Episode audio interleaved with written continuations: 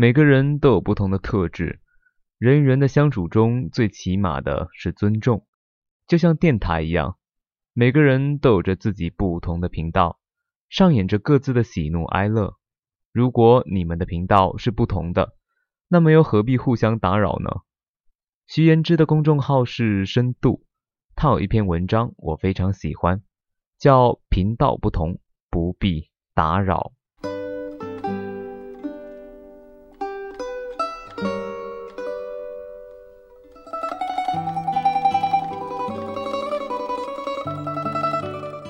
你有没有试过在朋友圈上发一些虽然细碎但自己很开心的琐事？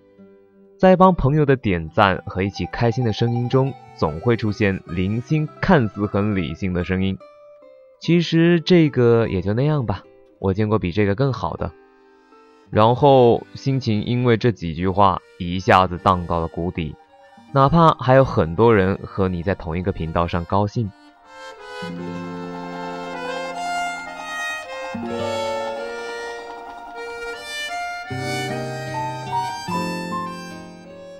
前几天有一个十分敬重的长辈看到了我在网上写的文章，夸我写的挺好。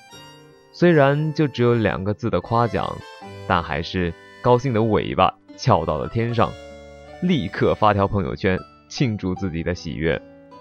在多条回复中看到了 A 小姐的一条评论，其实我都不太懂，怎么会有那么多人喜欢？我是真的一点共鸣也没有。也没什么值得高兴的吧？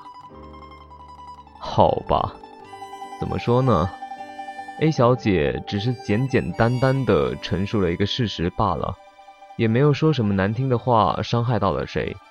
上纲上线就挺显得玻璃心的，不是吗？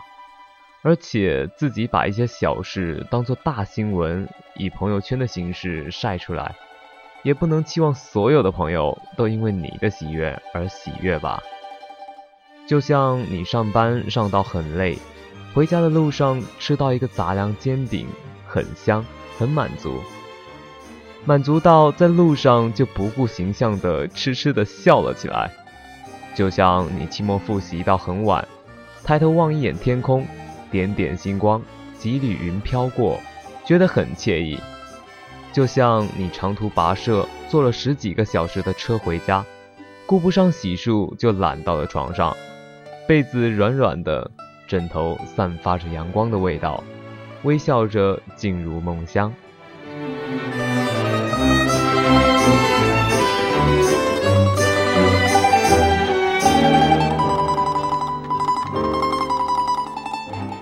一个杂粮煎饼，几点星光，温暖的床，都是微小到不能再微小的事物，平常几乎不会多关注一眼。但当这些成为特定时刻最棒的慰藉时，一切都成为了梦寐以求的小幸福。没错，可能一些小幸福是微小到不值得一提的。然而，正是这些微小的幸福，恰好落在了一部分人的频道上。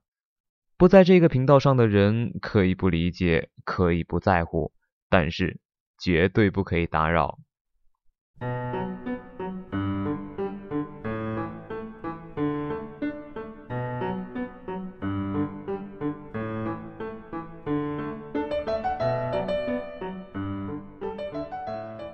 想起之前很火的一篇文章，不要打扰别人的幸福。女同学趁长假做硬座到外地与男朋友相聚的幸福，被闲人的一句“我要是她男朋友，一定给她买卧铺”所打扰。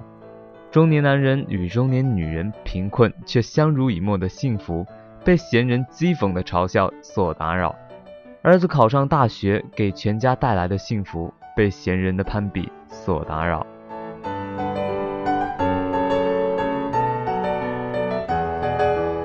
人们总喜欢站在自己价值观的制高点上，他们以自己的生活为标准，打着让所有人真正幸福起来的口号，迈着大步到卑微的幸福者面前谆谆教诲：“你那不叫幸福，我这才是。”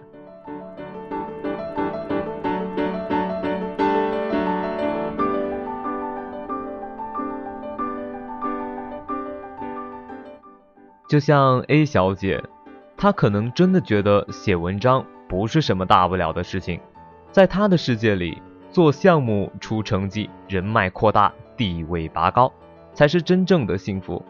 可是对我来说，做项目出成绩，人脉扩大，地位拔高，是事业上的追求，或者说生存上的追求。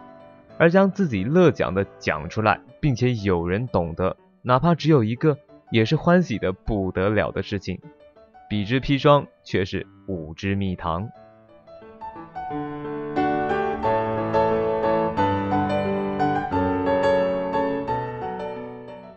所以，看到粉丝们为他们的偶像激动狂欢的时候，不要嘲笑。你永远不知道他们的偶像是不是曾经在某一瞬间成为他们失意时最大的支柱。看到文艺女青年为一朵花的绽放含笑柔情的时候，不要调侃。你永远不知道多情少女的心曾经受过怎样的创伤。看到情侣们秀恩爱虐狗的时候。不要比，你永远不知道他或她为了这段感情付出了多少。你可能觉得他们傻，可能笑他们痴，但这真的是他们发自内心的快乐，必然有着不为旁人所知的缘由。哪怕不能为他们点个赞，也请默默的在一旁看着就好，不要打扰他们的小幸福。